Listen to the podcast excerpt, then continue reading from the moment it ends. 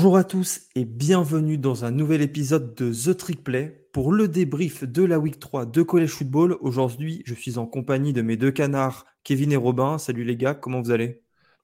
Ça va très bien et toi? Go Ducks Go Ducks, Go Ducks, euh, match euh, contre Hawaii auquel tu as assisté, euh, Robin. Je t'en veux presque de nous avoir envoyé quasiment aucune photo. J'espère que tu te rattraperas Bah. les, euh, les prochaines semaines si tu vas Attends, à je- des matchs. j'ai mis des photos, j'ai mis des photos sur mon compte, etc. Et euh, il n'y avait pas beaucoup de connexions dans le stade. hein. Quand tu as 55 000 personnes, attends, 52 300 personnes exactement, euh, qui sont dans le stade, disons que ta 4G, euh, elle est un peu prise par les gens, tu vois. Bref, tu m'as quand même pas envoyé de, messa- de photos en privé, je le prends mal. Non, non, non, ah, on va, on va peut-être s'écharper sur un autre sujet. C'est celui, euh, évidemment, euh, Colorado, Colorado State. Alors, il y a plusieurs choses à dire sur ce match. Euh, déjà, j'ai l'impression qu'on va en parler toute l'année de Colorado. Parce que les Buffaloes, classés 18e à la IP Poll, se sont imposés face à Colorado State à la maison, mais non pas sans mal. On a vu une équipe de Colorado qui était vraiment en difficulté. hein. On va, on va pas se mentir, Colorado State, ils ont eu un game plan qui était presque parfait, je dirais, hein, euh, avec des jeux qui sont euh, notamment ce qu'on appelle les, les concepts de mesh. Euh, donc Kevin, je sais pas si, si tu peux expliquer ou peut-être faire une palette sur la mèche. C'est, on va dire que c'est en, c'est en cours. Restez connectés. Bah, juste pour expliquer la mèche rapidement, en fait, c'est des tracés qui sont, euh, on a, on a plusieurs tracés qui sont hein, longs et on a des tracés qui sont, euh, on va dire, devant les linebackers. Donc le but en fait de, de la mèche, c'est de, de, de, de- confondre la défense et de avoir des tracés qui se croisent. euh, avec justement cette euh, Kevin en parlera mieux hein, de, dedans mais je pense que ça a vraiment eu Colorado a vraiment eu du mal à défendre ça surtout qu'ils ont eu du mal à réussir leur plaquage donc il y a eu beaucoup de tracés qui sont des tracés euh, très très courts, donc des petites slants ou des petites, des petites dragues, ce qu'on appelle, qui au final allaient pour 20-30 yards.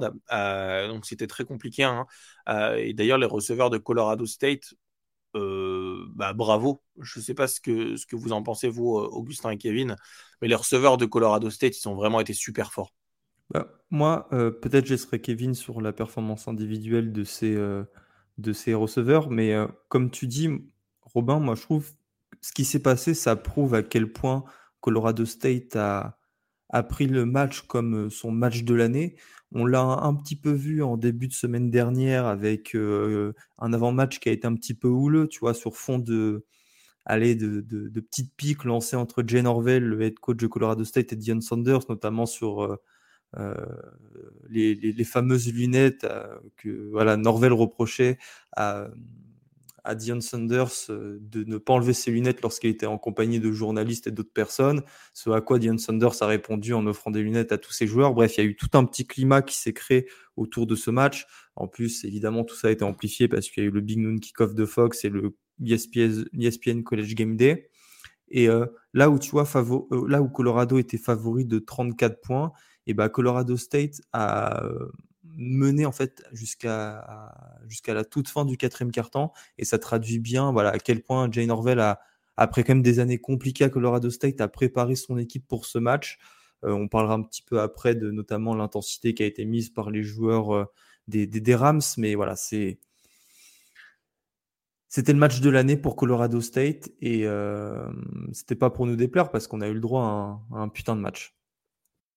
Tu le disais, Rob, c'était quoi? C'était euh, Colorado favori de 34 points? Euh, c'était Augustin, ouais, c'était 34, Ouais. euh, 34,5, quelque chose comme ça. Voilà. ouais. Donc du coup, après, après ce que Colorado a fait sur les premières semaines, on s'attendait vraiment pas à ce que, à ce que Colorado State fasse quelque chose. hein. Ils ont, ils perdent leur, leur match d'ouverture contre, contre Washington State. Après, encore une fois, chapeau aux équipes comme Hawaii et Colorado State, on le dit pas assez, mais ont un calendrier hors conf uniquement avec des équipes de, de Power 5. Donc c'est cool de leur part d'avoir ce genre de calendrier et d'avoir ce, genre de challenge. Et comme tu le disais, Gus, hein, ils, étaient là pour le challenge. Certes, ils avaient eu deux semaines pour préparer le match, mais tu sens que le match était préparé. Tu sens que tu sens c'est pas parce que tu t'es dans le, fin fond du groupe of five que, que t'es pas capable de, de game un match correctement. Et, ça, c'est vu.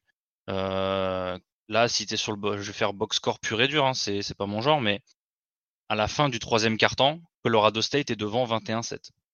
il faut un, il faut un quatrième carton, un comeback de, Colorado à la fin pour, pour revenir en prolongation et gagner en prolongation. D'ailleurs, notamment, et notamment un dernier drive très impressionnant de Shader Sanders de 98 yards, avec notamment une grosse grosse passe pour Jimmy Horn en troisième tentative qui amène à 28-26 et après la conversion à deux points qui passe sur Michael Harrison, un tight end de Walcon, ce que je trouve un petit peu ironique et drôle avec toutes les arrivées qu'il y a eu sur le portail des transferts. Ouais, faut pas oublier que sur le dernier drive, il y a 30 yards de pénalité qui sont deux, euh, deux comportements antisportifs. Hein, Peut-être, ça, fait partie, ça fait partie du jeu, tu vois. Quand, oui, non, mais euh, évidemment, tu vois, mais le, drive impressionnant de 98 yards, en réalité, il est de 82, 68, tu vois. Et, euh, en, sachant, en sachant que de ce que j'ai vu, Colorado State, ils ont mis pas mal de pression sur, sur Sanders pendant tout le match. Ils ont joué plus sur les receveurs, ils ont vraiment mis la pression. Et en fait, ils ont fait, ils ont fait ce que, ce que je pense la plupart des supporters ne peuvent pas blairer chez les coordinateurs défensifs. Ce qui veut dire ils ont joué prevent en se disant on va, on va, on va, on va rompre mais ne pas casser. En gros, on va leur donner du yard en, en prenant pas deep et tout, sauf qu'en fait, ils les ont laissés driver tout le field. Et le problème, c'est que tu, tu, te fais driver et tu, tu te fais égaliser parce qu'en plus, ils mettent la transfo à deux points derrière. Encore une fois, transfo à deux points où le, le mec est tout seul fond de end zone. Et, et après, quand tu es sur la prolongation, tu mets le premier TD, et enfin, tu mets le TD et tu décides de ne pas la jouer à deux points, alors que c'est clairement, même si Colorado revient, tu as, tellement fait tout ce que tu voulais en attaque. Et juste pour vous dire, hein, Colorado State, ils finissent avec 499 yards offensifs sur le match. En sachant qu'on compte pas les prolongations, mais les prolongations, on commence aux 25 yards, donc c'est limité non plus comme nombre de yards. Ils ont à peine plus de 100 yards à la course, donc ils ont presque 400 yards à la passe. Ils ont fait ce qu'ils voulaient à la passe. Ah, mais je même si, euh, un peu du mal à... interceptions c'est quand même une décision difficile. Tu vois, si Sean Lewis était parti sur une conversion à deux points euh, au lieu de prendre euh, bah, le, le, le pat. Euh, non, je, pense que je pense qu'à partir du moment où tu es une équipe de, de Group of Five et que tu joues comme du Power Five, même si c'est. Ouais, mais l'équipe de Group of Five, elle t'a mené toute la rencontre. Oui, mais justement, sur un match comme, sur un match comme ça, tu as le momentum. Enfin, tu as le momentum. Tu as géré, justement, tu pas le momentum. Tu as géré sur tout le match offensivement. Les mecs sont revenus contre toi en prolongation moi, je, enfin, je sais pas, moi personnellement, je l'aurais joué. Tous les avis que j'ai vus, après, encore une fois, c'est facile de le dire après, mais les avis disent putain, pourquoi ils l'ont pas joué? Parce qu'en fait, tu, même si les gars viennent te mettre une conversion à deux points pour aller chercher la prolongation, tu, fais littéralement ce que tu veux en attaque. même en troisième down, ils en ont eu 20, ils ont converti la moitié, ils ont fini à 10 sur 20 en third down. C'est, ils ont fait littéralement ce qu'ils voulaient. Et, si jamais tes mèches ils sont ouverts tout le match, une conversion à deux points, la balle elle est à 3 yards, les mèches c'est des tracés qui sont entre 4 et 6 yards. Ce qui veut dire que c'est des mecs qui vont être juste devant la ligne de. Juste derrière pour le coup la ligne de la ligne d'embut. Tu fais ce que tu veux, bah vas-y, joue du mesh. Ton, ton, ton QB, il a pas sur un mesh, il a pas énormément besoin, enfin pas besoin d'énormément beaucoup de temps.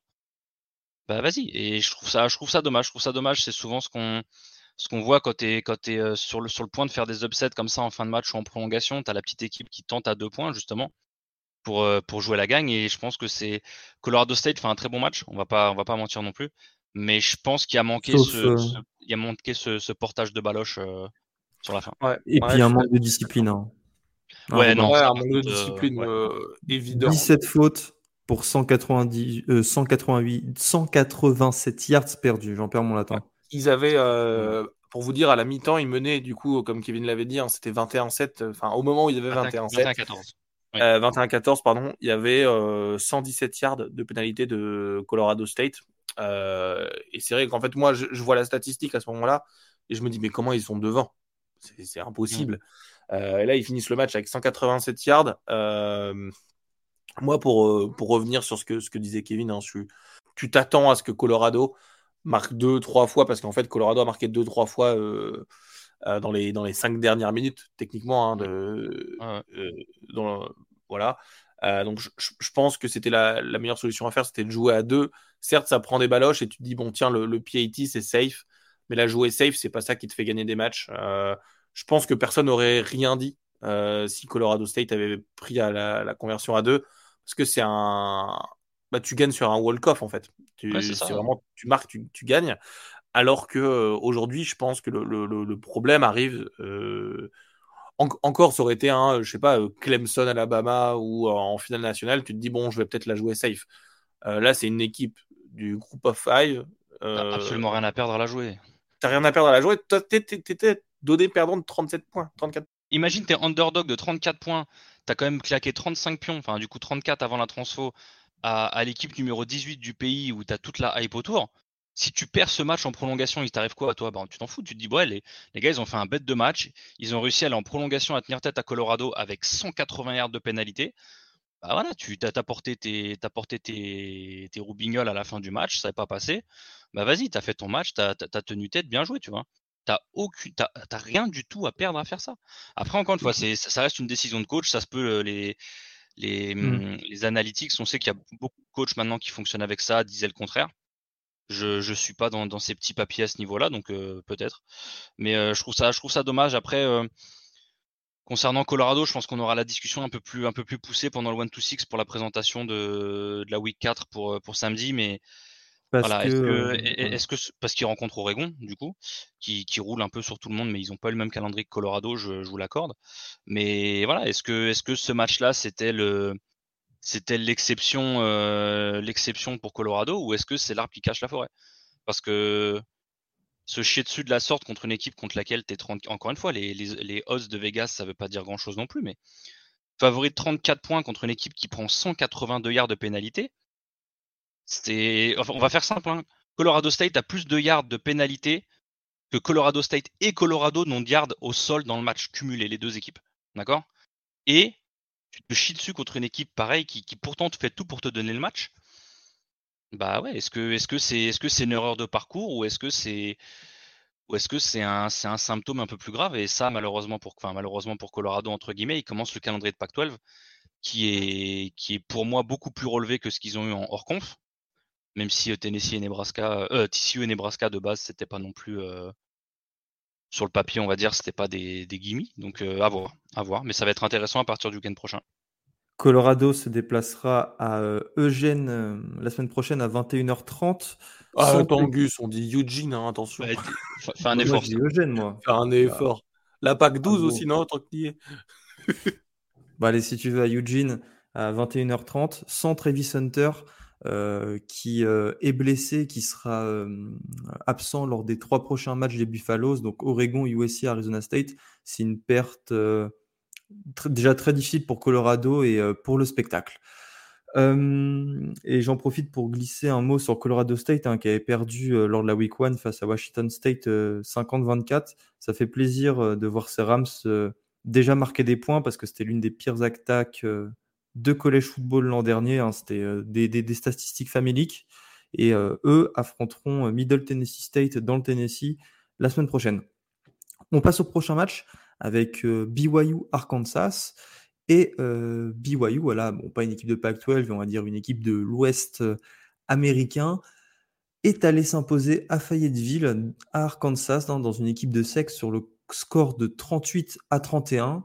Euh, voilà, la SEC continue à perdre ses matchs interconférences. On va le répéter, le marteler euh, jusqu'à ce que ça ne soit plus le cas. Il faut, il faut en profiter. C'est une revanche de la défaite de 17 points de 2022, euh, match qu'on attendait beaucoup, mais qui finalement avait été assez décevant. Et là, pour le coup, bah, je trouve qu'on a eu une superbe rencontre. Déjà parce que c'est un upset. Arkansas était favori de 8 points. Et puis parce qu'il y a eu tout. Il y a eu des interceptions, des fumbles. Il y a eu notamment un trick play de Parker Kingston, je vais y revenir après, euh, qui, a, qui a un TD à la passe, mais qui a surtout la réception de la gagne, le touchdown de la gagne à deux minutes de la fin, où il sort une grosse, grosse réception sur une passe de Kedon Slovis. Kedon Slovis qui fait un bon match à, je crois, 200 yards et deux touchdowns ça a été lui le héros de, cette rencontre. Et voilà, ça permet aux Cougars bah, euh, de, de, commencer l'année en, 3-0. Euh, BYU qui commencera euh, son calendrier, son histoire en Big 12 la semaine prochaine face à Kansas. Alors je ne sais plus si le match sera à Lawrence ou à Provo. je crois qu'il sera à Lawrence. ouais, ça, ça, il sera bien à Lawrence. Mais moi, c'est un match où j'ai pris quand même beaucoup de plaisir à, à le regarder en replay. Parce que voilà, quoi, c'est les ingrédients de BYU maintenant depuis quelques années. Une défense euh, hyper agressive euh, malgré les 31 points euh, d'Arkansas. C'est en général, faut regarder ces matchs parce que moi je trouve qu'il y a une différence de gabarit entre, en général, c'est le cas pour tous les matchs entre des équipes de SEC et d'autres euh, programmes. Après, il y a des exceptions avec des, je pense notamment à Oregon et certains programmes de Big Ten avec des gros gros linemen. Mais là, tu vois vraiment une différence de gabarit et je trouve ça toujours impressionnant de voir comment ces équipes comme les Cougars arrivent à, à s'en sortir. Bon, après, vous allez me dire que le physique ne, ne, ne, fait pas tout. Mais voilà, ça fait partie des très très belles performances euh, du week-end.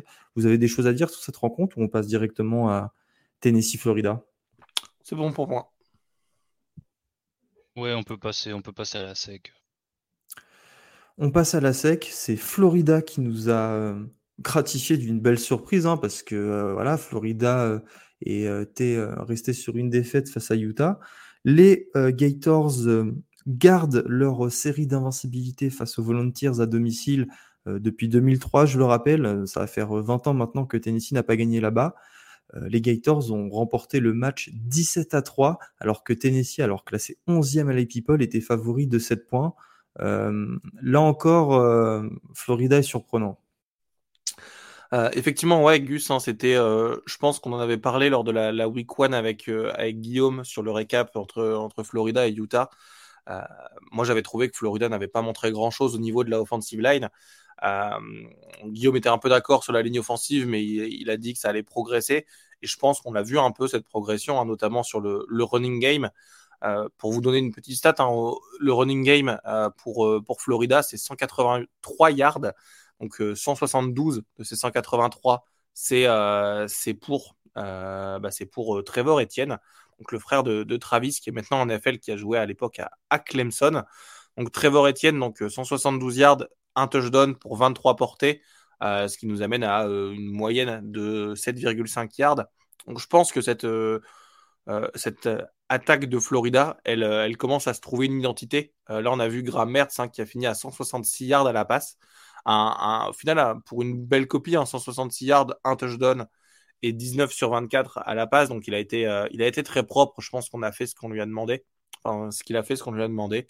Euh, et je, je pense, enfin, je suppose qu'à l'avenir, euh, Florida aura un peu cette identité de, de running team. Euh, et euh, voilà, donc c'était une, c'était une, je, trouve que c'est un beau match. Je l'ai regardé en, en, replay parce que j'étais en, bah, c'était pendant le match d'Oregon. Euh, par contre, Joe Milton, bah, il a fait du Joe Milton. Je ne sais pas si d'autres euh, vous voulez en parler, euh, mais Joe Milton, il a, il a envoyé une interception vraiment horrible. Hein. Pour éviter un sac, il envoie un punt, mais sur personne, quoi. et, je, trouve que Joe Milton, il n'a pas, été, pas été au niveau. donc, certes, il a 20 sur 34, 287 yards et deux touchdowns. mais il y a des prises de décision qui ont été un peu qui ont été mauvaises et, euh, et surtout bah, voilà, un manque de précision euh, que j'ai trouvé euh, assez criant et quand même pour une, équipe du top, du top 10, bon, top 11 à, l'époque, il méritait pas de.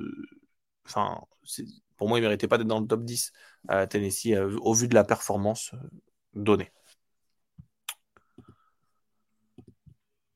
Après, euh, là aussi, là où ça a pêché énormément pour Tennessee, c'est encore une fois sur euh, la discipline, hein, 10 pénalités, euh, dont 5 faux départs de la O-line. Il faut dire que le Swamp, qui est évidemment un stade avec beaucoup d'ambiance, hein, comme d'habitude, a provoqué ces faux départs. Et je crois qu'à chaque fois, c'était sur first down. donc forcément, hein, quand tu commences quand tu commences tes quatre tentatives avec autant de yards de retard, c'est plus compliqué. Mais ouais, je pense que en fait, on est passé d'une attaque, bah, de la meilleure attaque du pays en 2022. Tennessee avait la meilleure attaque en nombre de yards. Non, peut-être pas de yards. Je crois que yards, c'était Washington, mais en nombre de points scorés, c'était bien Tennessee, avec un duo euh, incroyable, Jalen Yatt et Nooker. Là, il n'y a pas cette, aussi, toi, cette menace euh, dans le deep pour, euh, pour Joe Milton, Robin. Tu vois, il, il manque un sorte de d'Anthony Schwartz euh, du Tennessee, un, un, sprinter pour euh, recevoir les ballons du, gros gros bras de, Joe Milton. Enfin, en tout cas, moi, c'est l'impression que j'en ai. Et à ce qui fait que voilà, Tennessee a, a, du mal et euh, on va voir ce qui va se passer les prochaines semaines. J'ai quand même confiance en Josh Apple. Euh, je pense qu'il fait partie des très très bons coachs de la conférence et euh, c'est quelque chose qui pourra améliorer. Euh, d'autant plus que Tennessee a la chance d'être en euh, SEC East cette année, enfin cette année tout le temps. Donc au final, hormis le match face à Georgia, euh, tu as les rencontres euh, pour, remporter ces, matchs.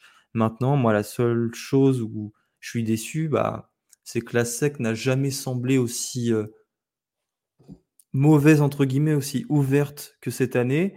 Et voilà, Tennessee a été bon un an trop tôt.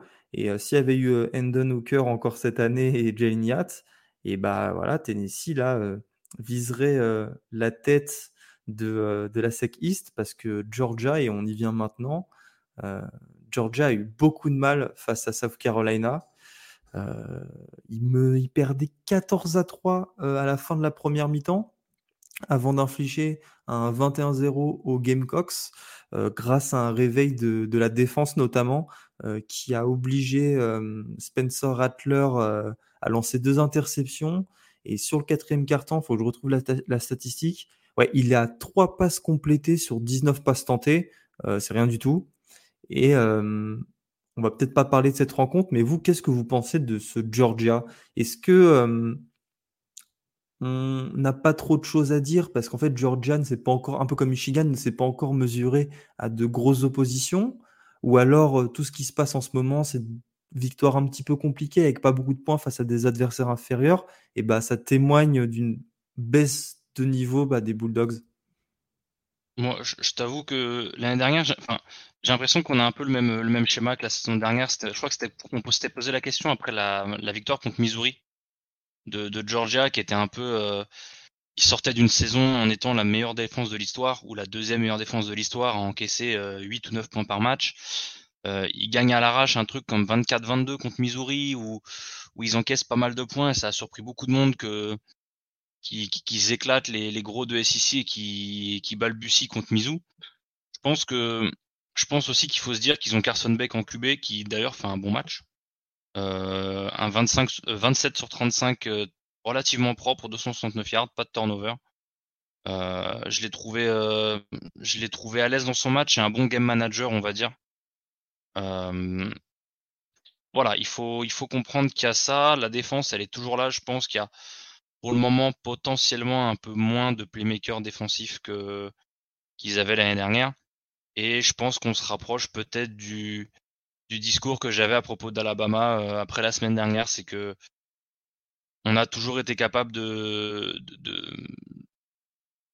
trouver des playmakers de très bon niveau et, de se reposer dessus. Là, ils ont, j'ai l'impression qu'ils ont Bowers et un peu point bas en fait. Ils ont, euh, ils ont Rosemy Jackson qui est pas mal. Ils ont, ils quand même pas mal de receveurs qui sont, qui, qui font du stat, mais je sais pas. J'ai l'impression qu'il manque le playmaker un peu comme l'était Pickens chez eux par exemple, euh, pour entourer Bowers. Et, et là, Bowers, c'est quoi? C'est 7 catch, 54 yards seulement? Je trouve, enfin, je pense que les, là, les défenses, elles peuvent un peu trop, euh, un peu trop target entre guillemets euh, Bowers dans le passing game. Et eh ben, tu sais combien de touchdowns il a inscrit cette année, Brock Bowers? Bah, il, en est, il a fait zéro sur ce match-là et je pense qu'il n'en a toujours pas marqué si j'ai pas de voilà, C'est ça. Il a 134 euh, yards en tout en 13 euh, réceptions. c'est vraiment pas beaucoup. Quoi. Alors là, pour le coup, tu m'as dit combien? 134 yards? En 13 réceptions. Déjà, il a, ça veut dire qu'il a fait plus de réceptions sur ce match-là que les deux précédents. Il a 40% de ses catchs sur le, de ses receiving yards sur, le, sur ce match. Et je pense que ça dépend aussi de Carson Beck. Vois? Bizarrement, Carson Beck, il fait son meilleur match de la saison. Bah, bizarrement, Bowers, il touche deux fois plus de ballons que le reste du temps. Donc, euh, je pense que ça va monter crescendo. Je pense que ça, voilà, ça prend un peu de temps. Tu sors de Bennett, il a joué quoi? Deux, trois saisons presque. Euh, ça a tourné comme sur des roulettes pendant deux ans. Ouais, ça va pas ça, ça, va pas cliquer non plus tout de suite. Euh, je je fais pas une croix sur le sur le three pit. Hein. J'ai pas envie de me prendre un discours de Kirby Smart comme quoi personne n'a cru en eux. Mais euh, non, je, pense que c'est normal aussi que ça prenne du temps. Et je pense que South Carolina fait aussi un très bon début de match. J'ai adoré le game plan de South Carolina sur la première mi-temps. Euh, malheureusement, je pense que Georgia a su s'ajuster comme il le fallait. Et, et je pense que South Carolina n'avait pas forcément un, un counter punch comme on dit. Tu vois, ils avaient là où Georgia a réussi à s'ajuster défensivement, j'ai pas l'impression que South Carolina a réussi à s'ajuster offensivement à ça. Et tu disais, il finit quoi? Il Rattler, il finit à 3 sur 19 dans le deuxième mi-temps? Donc ça veut dire qu'il rate 16 passes. Bah, il en rate 16, ça veut dire qu'il était à, il était à 19, C'est-à-dire qu'il était à, à 19 sur, sur 21 sur la, enfin 19 sur 20 sur la première mi-temps? Il, avait une, il a fait une première mi-temps exceptionnelle. Ça, ça, c'était beaucoup de screens, c'était beaucoup de, c'était beaucoup de hooks. Il y a, je crois qu'il y a deux deep balls où il trouve son grand receveur là dont j'ai plus le nom. Euh, c'est non, c'est ah Oui, parce qu'à chaque fois, j'ai l'impression qu'il dit Yeget et j'ai l'impression qu'il parle du, joueur de basket de Florida qui a joué à Monaco. Et à chaque fois, ça me perturbait, mais quand je voyais la, tête, la taille du gars, en fait, ça me, ça me sautait aux yeux aussi. Il y en a une ou deux qui complètent comme ça, mais sinon, je trouve qu'ils font une très bonne première mi-temps. Mais après, il y, a le, il y a le rouleau compresseur de Georgia qui se met en route. Quoi. Robin, truc à dire ou on passe à la suite? Non, je, suis d'accord avec toi. Je pense que, que la première mi-temps, elle était vraiment euh, surprenante. Moi, c'est vrai que c'était pendant le, pendant le tailgate, donc on avait une télé, euh, euh, une télé avec quatre écrans en même temps de, de Alabama UCF, dont on va parler, j'espère, prochainement. et en fait, voilà, comme d'accord avec vous, je pense que le gameplay en première mi-temps était très bon et que la deuxième mi-temps, bah, voilà, ils ont Georgia réussi à remonter la pente. Et euh, euh, pour le pit après, euh, je, pense qu'on est trop tôt pour en parler dessus. Georgia affrontera la semaine prochaine Alabama at Birmingham. Et oui, pas de Georgia-Alabama avant une finale de conférence cette année. si Alabama arrive à, à s'y qualifier, parce que on en parlera après, mais Alabama, c'est vraiment pas folichon. Et je crois de mon existence à n'avoir jamais vu et ça, ça commence à faire maintenant quelques années, n'avoir jamais vu un Bama aussi mauvais. On passe à euh, Kansas State Mizzou et euh, plus généralement, euh, plus généralement à la, à la Big 12. La Big 12 qui est une conférence en délicatesse, contrairement à l'an dernier où pour le coup elle était forte et ouverte. là, ça a été très très compliqué cette week 3 avec notamment des défaites face à des équipes du Group of Five, mais on va commencer par le magnifique upset de Missouri qui n'était alors pas classé sur Kansas State, vainqueur sortant de la Big 12 et classé 15e à l'Ipipol. Victoire, euh, si je n'ai pas oublié le score, 30 à 27 sur un field goal. Un field goal de 61 yards. 61 yards, c'est le record de SEC, donc le field goal le plus long de l'histoire de la SEC. Euh, un walk-off field goal en plus, euh, ça rend la, performance encore plus belle. Euh, ce qui est aussi drôle, c'est que euh, le receveur dont le nom de famille est Mavis euh, a, subi un delay of game un, peu bizarre. Je ne sais pas si vous avez vu la vidéo du delay of game de, Missouri, mais voilà, ça lui a rendu encore plus compliqué sa tâche, mais au moins ça lui a permis d'aller chercher un record. Missouri est en 3-0 grâce à cette victoire face aux Wildcats. Et je trouve que c'est hyper intéressant parce que il y a plein de trucs à dire sur ce match. Déjà que c'est peut-être la plus belle victoire de Eli Drinkwitz à Missouri depuis qu'il a rejoint le programme. Et bah parce que Missouri est bon quand les autres équipes de SEC ne le sont pas. Et là, je me demande si en fait Mizzou, c'est pas le Dark Horse de la SEC. Qu'est-ce que vous en pensez? Est-ce que Missouri peut être cette équipe euh, comme l'a été Tennessee l'an dernier. On peut, ça me paraît pas non plus déconnant d'arriver jusqu'à cette conclusion. Mmh. Parce que Kansas State, Kevin, je vais quand même euh, défendre Kansas State, qui je trouve malgré cette défaite, se, enfin, fait comment dire, subit une, un absence, une absence totale d'intérêt c'est comme le vainqueur de Big 12. Ils ont battu TCU en finale de la Big 12. Il y a une semaine, ils mettent une dérouillée à Troy, euh, qui est une très bonne équipe. Bon, même si là, ils ont perdu 16 à 14 face à James Madison. James Madison, on va en parler aussi, les gars. Enfin, c'est pas n'importe quoi. Ils sont pas vainqueurs de la Sunbelt aussi, Troy, sortant? Si, Troy est vainqueur sortant de la Sunbelt, tu vois. Donc, Missouri a sorti une excellente performance et un ça mérite pour moi de, voilà, de, parler de, de, cette équipe comme une équipe Dark Horse. Alors je vais je vais tempérer un poil, je vais dire potentiellement Dark Horse. Encore une fois, on est en on n'a pas encore commencé les, calendriers de les calendriers de conf. Donc euh, je pense que je pense que avant la mi-saison, ce serait compliqué de parler de Dark Horse. Ça peut l'être. Ça peut l'être. Euh, je dis pas le contraire. Encore une fois, si c'est bien coaché, mais euh, je vais, si ça ne dérange pas, je vais juste regarder le calendrier de Missouri. Hein, moi, je, euh, moi, je pense que pendant que tu regardes le, calendrier, Kevin, je dirais pas le, le, Dark Horse, le Dark Horse, pardon, mais plutôt l'équipe qui va être vraiment, euh, c'est l'équipe toutes les semaines, t'en as peur. C'est un peu comme Cincinnati il y a quelques années. Bah, après, Cincinnati, forcément, ils, ils, ont, étaient super forts. Mais tu sais, tu as, des équipes dans le calendrier. notamment, je pense à, par exemple, en Pac-12, Oregon State l'année dernière. C'était pas le dark horse pour gagner la Pac-12, mais toutes les semaines, tu te chies hmm. dessus parce que tu joues. Ah, je suis d'accord, c'est peut-être mieux que qualifié de dark horse. Ouais. Ah, moi, je ah, pense que c'est vraiment l'équipe qui va te. Tu te dis que là, je vais, aller, je vais avoir un combat toute cette semaine, j'ai un combat et euh, bah, j'espère en sortir vivant. Là, tu, vois, je te dis, euh, c'est vrai que j'avais oublié que la SEC était passée en, format 8-4. Donc, ils jouent, euh, ils jouent 8 matchs de conf pour 4 matchs hors conf les quatre matchs hors conf, c'est donc ils ont gagné South Dakota, euh, Middle Tennessee State. Là, ils viennent de battre Kansas State et ensuite ils joueront, euh, ils joueront contre Memphis. Euh, mais après, voilà, ils ont un calendrier de SEC qui n'a que 8 matchs, contrairement aux autres de 9 pour les autres grosses conférences de, Power 5.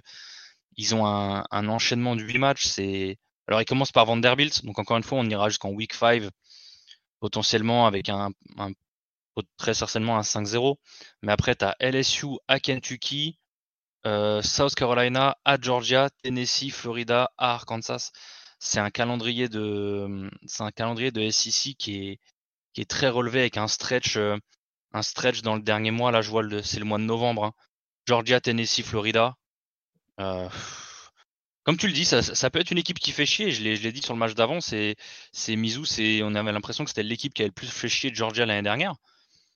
Pourquoi pas? Pourquoi pas? Mais je pense que je pense que moi, il va me falloir un peu plus, euh, il va me falloir un peu plus que, que, ce calendrier hors conf, même si encore une fois, je jette pas. Euh, non, mais tu as, raison de me la tempérer, mais, euh, mais voilà, pour moi, en l'occurrence, c'est plus un bel upset.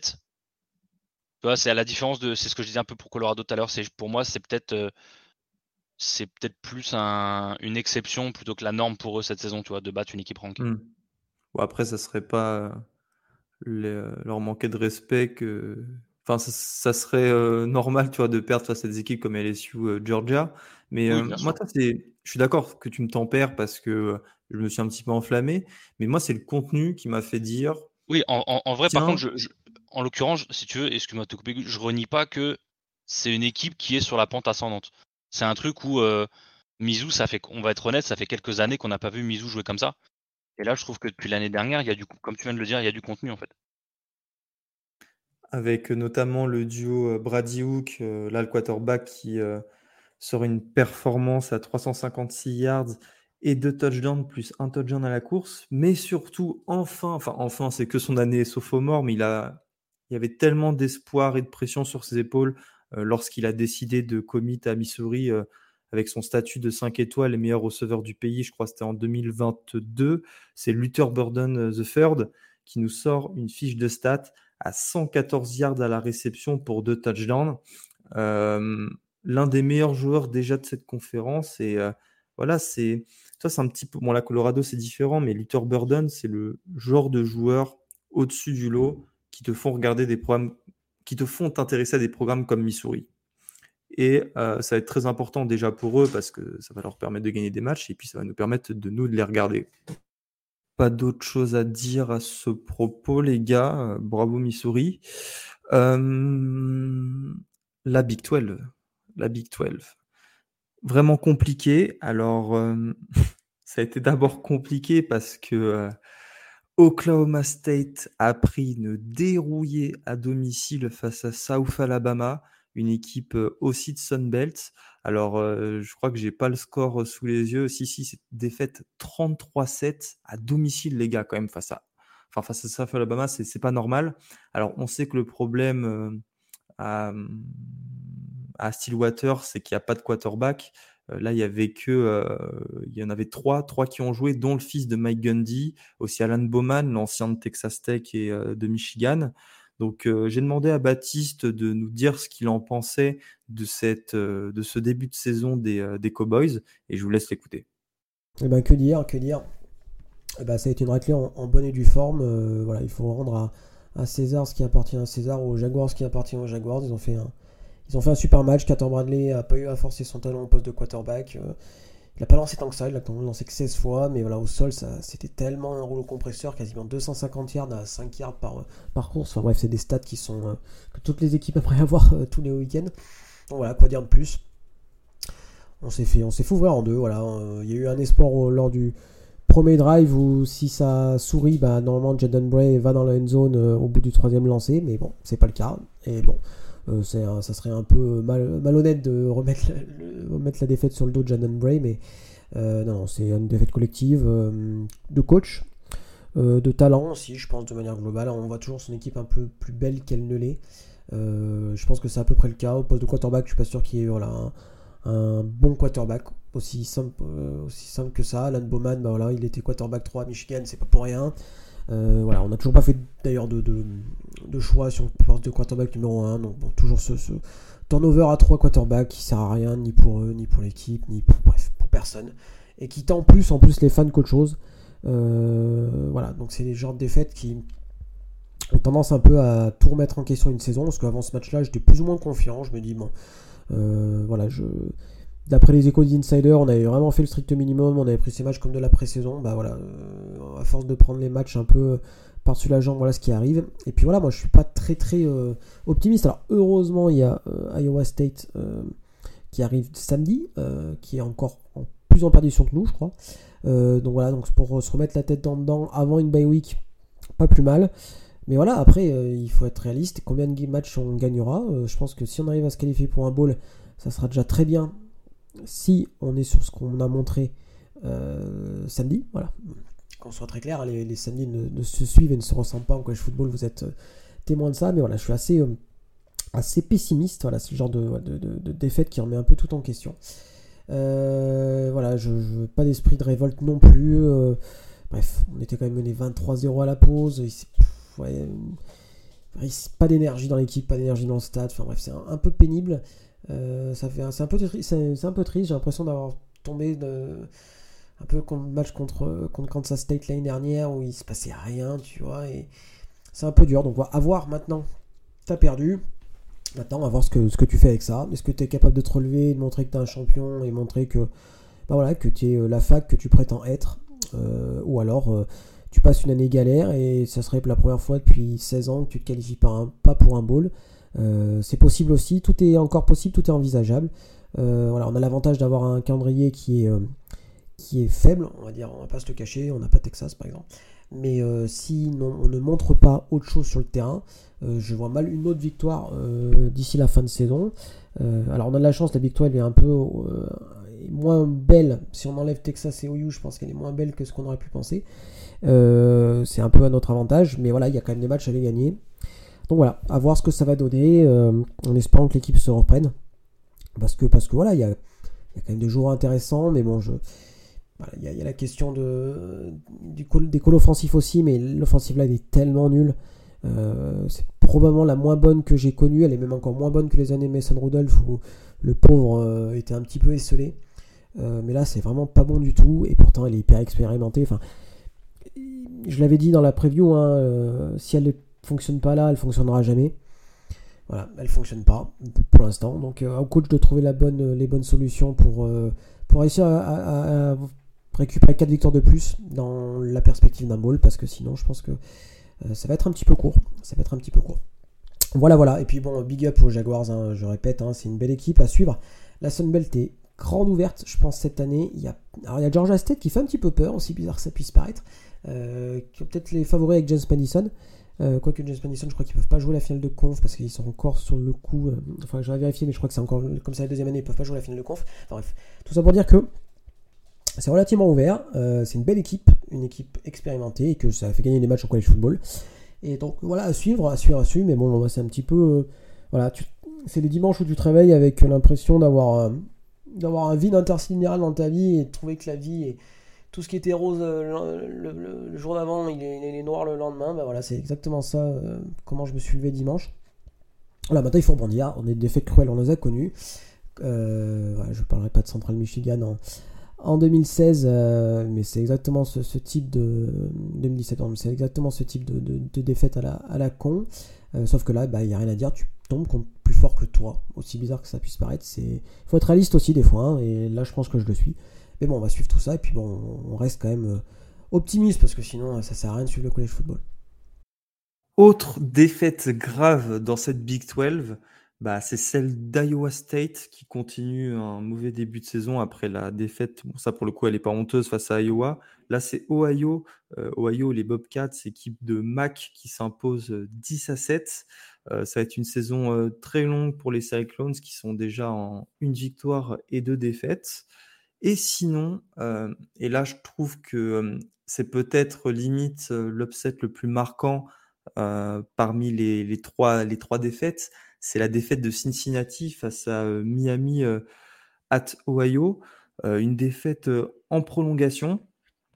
Alors, Cincinnati, on sait qu'il y a un petit problème de quarterback. Vous vous rappelez tous d'Evan Prater, la meilleure recrue de l'histoire des Bearcats, qui est passé receveur. Depuis, bah, c'est un petit peu compliqué pour, pour, pour, pour les Bearcats. Euh, la preuve, évidemment, hein, c'est cette, défaite face à Miami, euh, Ohio, euh, qui, eux, ont un quarterback qui est très bon, c'est Brett Gabbert. Alors, Brett Gabbert, ça vous dit quelque chose, puisque c'est le petit frère du joueur qui joue toujours chez les Buccaneers, les gars, c'est ça? Non, il est passé à Kansas City, je sais pas, tu dis Blaine Gabbert. C'est Blaine, c'est ça? C'est Blaine, ouais. Ok, vous avez la confirmation que c'est bien, que c'est bien Blaine. Euh, Cincinnati euh, qui subit donc sa première défaite de la saison après avoir battu Pittsburgh à Pittsburgh 27-21, euh, ce qui est voilà, ce qui je trouve dommage, surtout que bah, ils reçoivent la semaine prochaine Oklahoma. Oklahoma, on n'en a pas encore parlé, mais c'est une équipe qui carbure. En fait, Texas et Oklahoma sont les deux très belles équipes de, Big 12 cette année. On aura le temps de revenir sur les Sooners parce qu'ils ont battu tout ça, je crois, 66 à 17. Mais euh, voilà, c'est une défaite qui arrive au mauvais moment et euh, qui nous rend un petit peu triste parce qu'au final, ce sont les équipes qui restent euh, en Big 12 qui sont mauvaises cette année et les deux seules bonnes équipes sont celles qui vont partir, Texas et Oklahoma. voilà, c'est quelque chose qui méritait d'être noté. On va passer à une nouvelle euh, section. C'est euh, les upsets du groupe of five et des équipes FCS. À commencer, les gars, par la victoire de Sacramento State à Stanford. L'un d'entre vous a, regardé ou un petit peu suivi le match? est-ce que tu craques les dos ou je les craque, ou je craque les bien là avant de, avant de parler?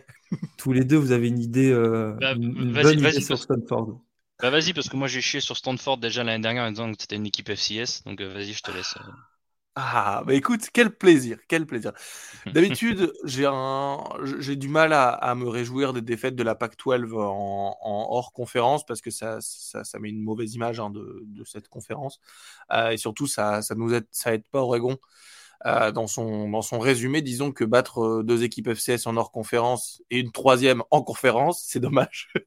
euh, mais, euh, mais voilà, donc Sacramento State, alors j'ai le j'ai perdu le nom du, du head coach. Troy Taylor. Fred Taylor, ouais, qui en fait c'est l'ancien. Vas-y Gus.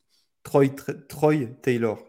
Mhm. Troy, Troy Taylor, pardon, qui était l'ancien coach du coup de, de Sacramento State, en fait, qui s'en va à Stanford, tout ça pour se faire rouster par son, son ancienne équipe. Euh, c'est dur. Sur la dernière action en plus. Ouais, c'est ça, sur la dernière action. Quel, manque de plaquage. Enfin, cette dernière action, elle est. Ah, c'est drôle que tu. Ah, moi, moi, je vois plutôt l'action incroyable de Sacramento State parce qu'en fait, le quarterback, il sort de sa poche, il a du mal. Là, j'ai la vidéo sous les yeux euh, en ce moment. Et lorsqu'il se fait plaquer, il arrive à envoyer le ballon juste avant la ligne de scrimmage pour le receveur qui bénéficie, euh, qui bénéficie d'ailleurs d'un très bon bloc d'un autre receveur. Euh, voilà, ce qui lui permet d'aller inscrire le touchdown de la gagne, victoire 30 à 23. Euh, ah, moi, j'adore ces images. Ouais, moi, alors attends, moi aussi, hein, ne, me ne, me fait pas dire ce que, ce que j'ai pas dit, mais en fait, je trouve que là, Stanford, ça montre un game plan et une préparation euh, terrifiante en fait. Euh, Stanford, il ne mérite absolument pas hein, d'être euh, d'être en Pac-12 cette année. Stanford, à part le, le programme de foot, de football, est en, à part Christian McCaffrey, Bryce Love et Andrew Luck à l'époque, du coup, on va dire, allez, tu, tu, tu mets Stanford jusqu'à 2015, quoi. Euh, 2015-2016. Euh, Stanford mmh. depuis 2016, c'est le c'est le fin fond du, enfin c'est c'est le trou c'est le trou du cul du CFB. Euh... c'est très. Euh, heureusement que Stanford est une fac académiquement euh, performante et que ça performe dans tous les autres sports, parce que si on prenait que le foot, ça serait très dommage. donc c'est pour ça, hein, je pense qu'ils ont également des places dans les autres conférences. c'est grâce à ça. Ah mais c'est ce qu'on disait avec Kevin, tu vois, la semaine dernière, Robin, c'est que si là, le réalignement était arrivé en 2015 bon, il y avait plus Andrew Luck, mais avec les Christian McCaffrey, etc., tout le monde se serait battu pour avoir Stanford, tu vois. Euh, c'est ce qui euh, c'est ce qui est à la fois triste et beau, c'est euh, à quel point ça peut changer vite en college football, quoi. Et, ce qui est drôle, c'est que Stanford, ils sont à l'opposé des deux équipes qui restent dans la Tupac. et oui, c'est comme ça que j'ai décidé d'appeler le la conférence pacifique à deux, à, deux membres donc que sont Oregon State et Washington State, euh, c'est diamétralement l'opposé. On sait que les Wazoo et, OSU, c'est des équipes qui ont sportivement, à part le programme de foot, pas grand-chose. Euh, parce que voilà, Rob est bien placé aussi pour le savoir, hein, dans les tout ce qui est euh, volley, baseball, softball, soccer, ça, ça, ça casse pas trois pattes à un canard. Jeu de mots là aussi fait exprès. alors que Stanford, c'est tout l'inverse. C'est clairement leur programme de foot, il est, il est pas digne du, pas digne du FBS, mais par contre, euh, dans tout le reste, ça tabasse, quoi. Donc, euh, voilà, malheureusement, nous, on est focus sur le foot, et sur le foot, c'est pas Jojo, et je pense que je pense que cette année, avoir une victoire contre Stanford, euh, limite, j'ai envie de te dire, tu, tu gagnes pas de 30 points contre Stanford et que tu es classé, tu recules d'une place, quoi, tu vois. C'est, si tu leur mets pas 60 points sans prendre deux points, limite, c'est une faute professionnelle, quoi. Vraiment, je, j'avais estimé en train de mettre la pression à Robin et à moi? Fan d'Oregon et Notre-Dame qui ah allons euh, recevoir euh, Stanford nous, on les joue dans deux semaines, on en a parlé avec Rob, hein. on sait que Stanford, c'est c'est euh, historiquement une équipe qui, qui, est toujours piège et toujours très très chiante pour Oregon. mais voilà, j'en ai parlé la semaine dernière avec la victoire que de, de USC. Moi, j'ai trouvé que la deuxième mi-temps du USC, elle était scandaleuse au vu de, au vu de ce qu'il y avait en face. Parce que même si c'était backup, pas normal de pas mettre de points contre, euh, contre Stanford, quoi. Donc euh, voilà, ils ont, encore une fois, j'ai leur calendrier sous les yeux, hein, mais euh, je vais te dire, ils ont de la chance de commencer contre Arizona et ça me, on en est au point où dire qu'en fait, c'est pas tant de chance que ça de commencer contre ah Arizona. Arizona va gagner, hein. Après, tu as 1, 2, 3, 4, 5, bah, 6 matchs contre des équipes classées Oregon, Colorado, UCLA, Washington, Washington State, Oregon State. Ils finissent le, la PAC contre California. Peut-être quelque chose à faire, et encore, je pense pas. Je pense que Hot, il va leur rouler dessus et tu finis contre Notre-Dame qui est pour l'instant classé numéro 9. Je pense que la Stanford finira en 1-11 avec euh, pour le seul victoire la, Week 1 37-24 contre Hawaii. Je ne vois pas comment cette équipe, si jamais il n'y a pas une, un revirement euh, spectaculaire, je vois pas comment ils peuvent battre qui que ce soit en Pac-12. Ouais, je suis d'accord. Après, on va laisser. Euh, je pense que ça peut mieux aller les prochaines années. là, ils recrutent assez bien. Stanford, il faut laisser du temps à leur coach Troy Taylor comme tu dis, en fait, on n'avait pas d'attente sur Stanford cette année, enfin, si ce n'est qu'on avait envie que, Stanford reste une équipe du paysage du college football parce qu'on en a besoin. Mais voilà, faut pas regarder, je pense, plus loin que, que ce regard global parce que sinon, c'est très très moche. Et ça, moi, ça me fait chier, même si c'est un rival de Notre-Dame. En autre euh, upset, c'est UNLV, les gars, l'université euh, of Nevada à Las Vegas, qui a battu Vanderbilt, là aussi sur un walk-off euh, goal, enfin presque, hein, à 9 secondes de la fin, 40 à 37. C'est une grosse, grosse victoire pour Barry Odom. Barry Odom, c'est l'ancien, bon, on en parlait, l'ancien head coach de Missouri et l'ancien coordinateur défensif d'Arkansas, qui avait dans un premier temps, est-ce que vous vous rappelez, appeler Bobby Petrino pour euh, prendre le poste de coordinateur offensif avant que Jimbo Fisher euh, voilà, lui coupe l'herbe sous le pied.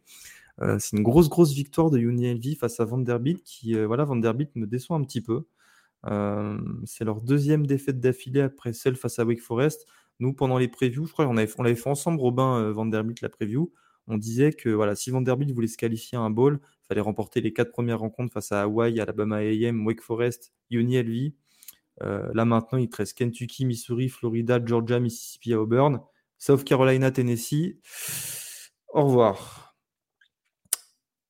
compliqué. Compliqué, compliqué. Euh, surtout contre Hawaï, ils avaient pas. Enfin, Hawaï avait très très bien joué. Euh, donc, ouais, j'ai un peu peur. C'est vrai que pour le bowl, le, le, le, placement en bowl, pour moi c'est mort. Pour moi c'est mort. il y a eu une très très grosse victoire. Et là, ça va être mon coup de gueule après, mais on va d'abord parler du match. C'est Fresno State, les gars, qui s'est imposé 29 à 0 sur le terrain d'Arizona State à Tempe. Alors déjà, c'est la pire, euh, c'est la première fois depuis 2009 que Arizona State ne marque aucun point dans une défaite, forcément. Euh, non, parce qu'il peut y avoir des matchs nuls à 0-0. Hein. Enfin, des matchs nuls.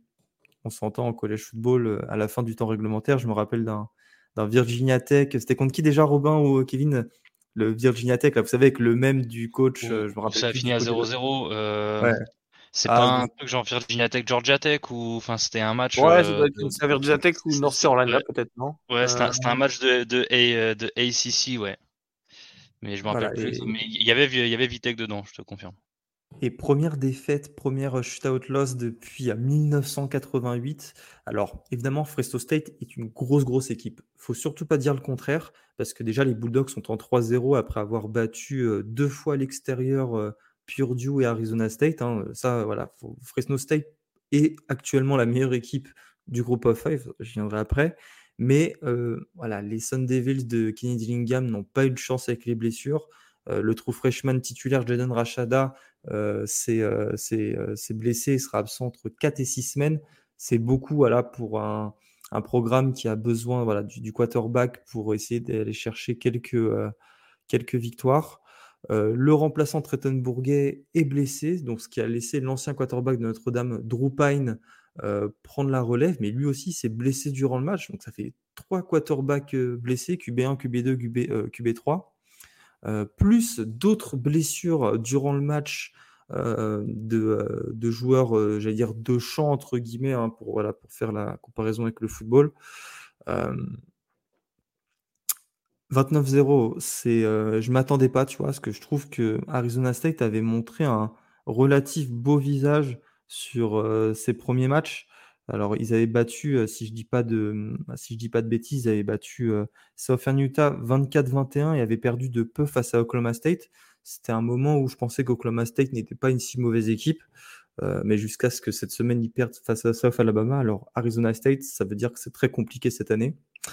Je ne sais pas si vous avez des choses à dire, vous, là-dessus. Moi, j'en ai une après. Euh, non, moi, je le mettrai. Enfin, je, j'en, parlerai lors des MVP.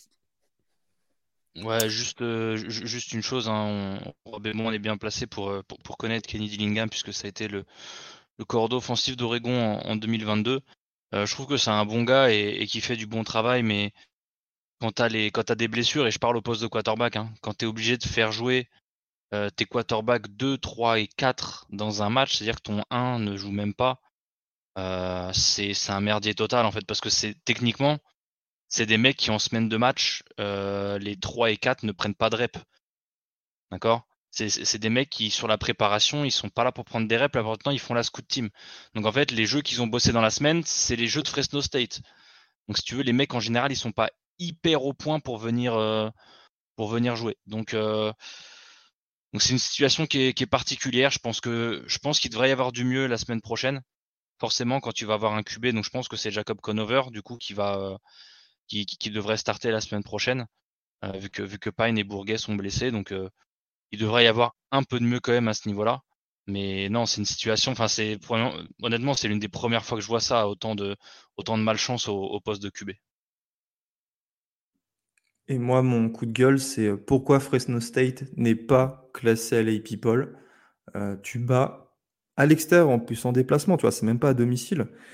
Tu bats deux équipes du Power 5 et t'es même pas dans le top 25 quand tu as des équipes dans le top 25 qui sont à, à une défaite. Moi, c'est quelque chose que. C'est parce que Colorado y est alors qu'ils ont battu personne. non, ils n'ont pas battu personne. Non, mais ça, Colorado, pour, pour le coup, euh, enfin, moi, je te cite d'autres équipes qui ne méritent pas d'être dans le top 25 avant Colorado.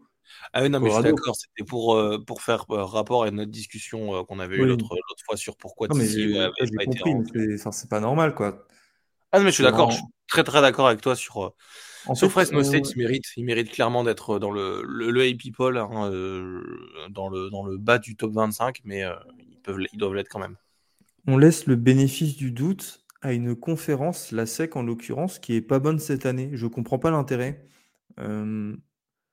Fresno State, qu'est-ce que va devoir faire Fresno State pour monter dans ce classement les prochaines semaines, vu qu'ils affrontent plus d'équipes du Power 5 bah, ils, vont, ils, vont devoir, ils vont devoir win out et, et espérer des défaites des autres.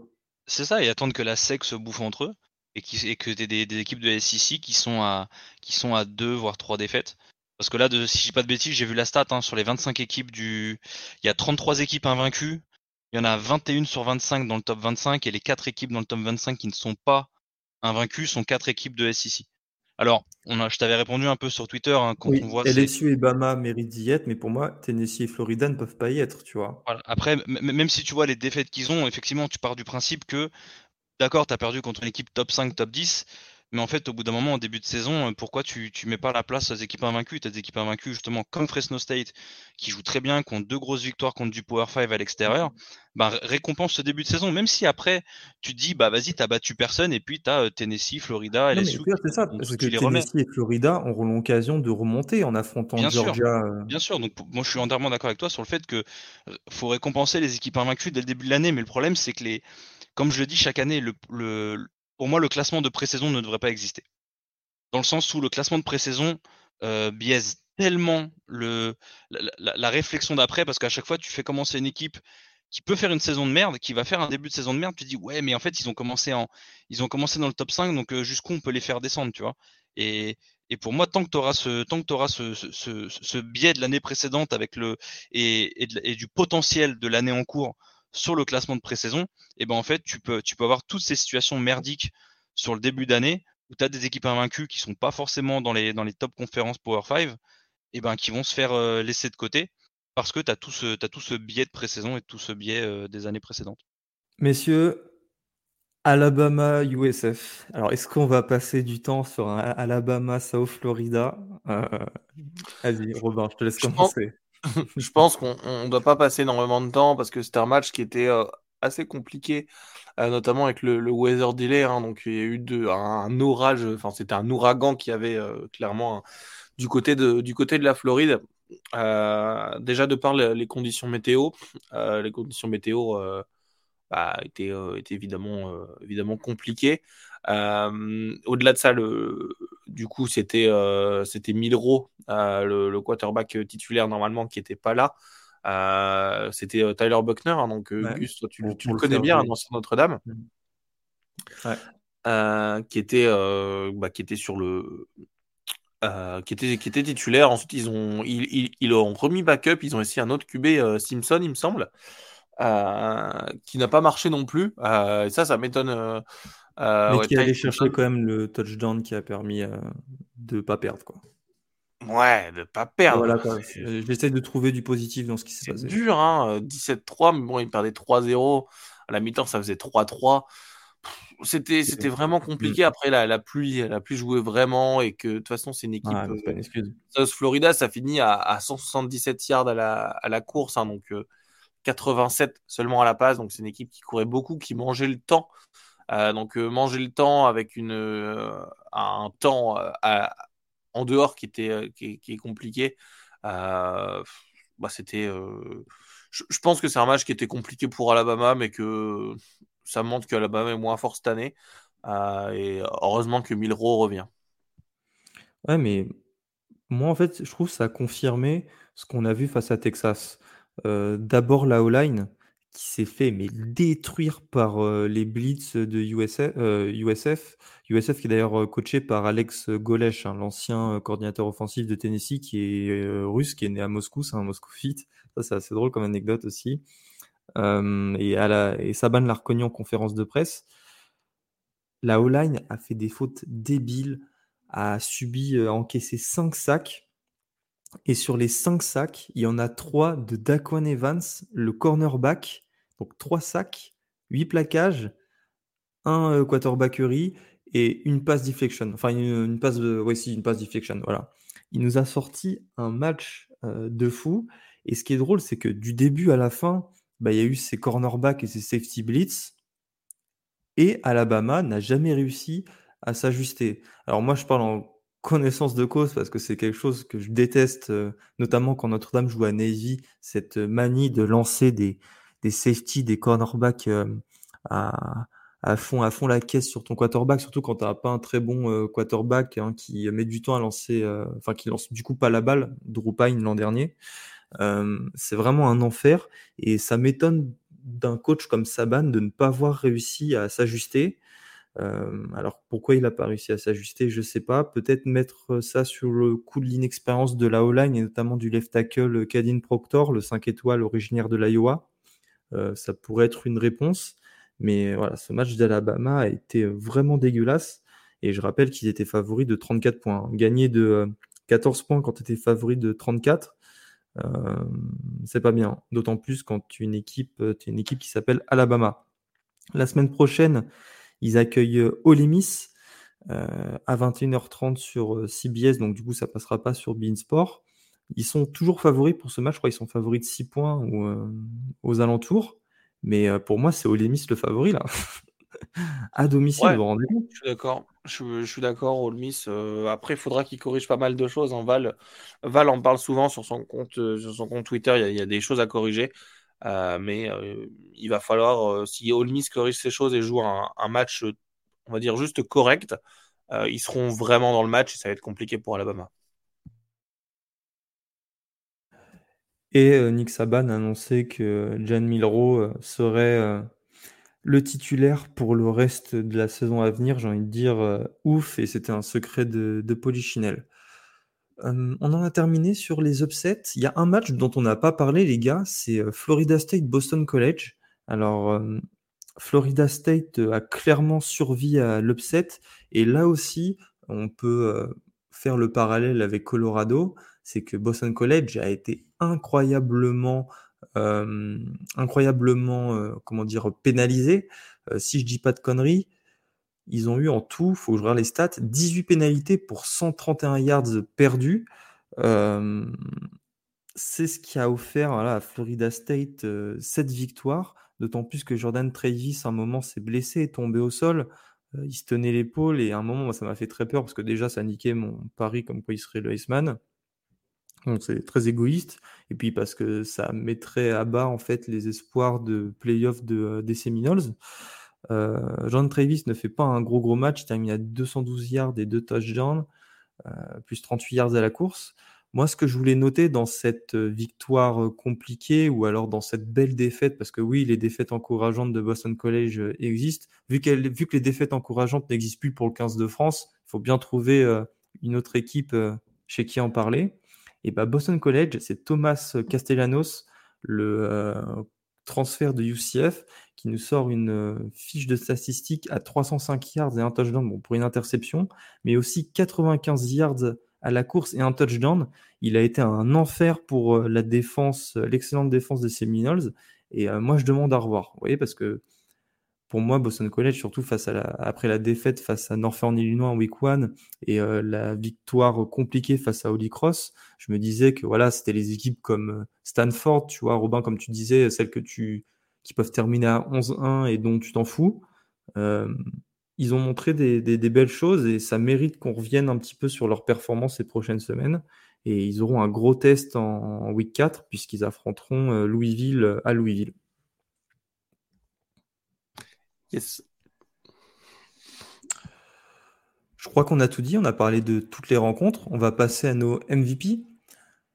Robin, quel est ton MVP de la week 3 de college football? Euh, Moi, je vais en mettre, euh, je vais en mettre deux. Euh, je vais mettre d'abord le, je vais même en mettre trois. Je suis désolé, j'ai pas pu choisir. premièrement, en fait, je vais mettre Kaden Salter, Salter pardon, le, quarterback de Liberty.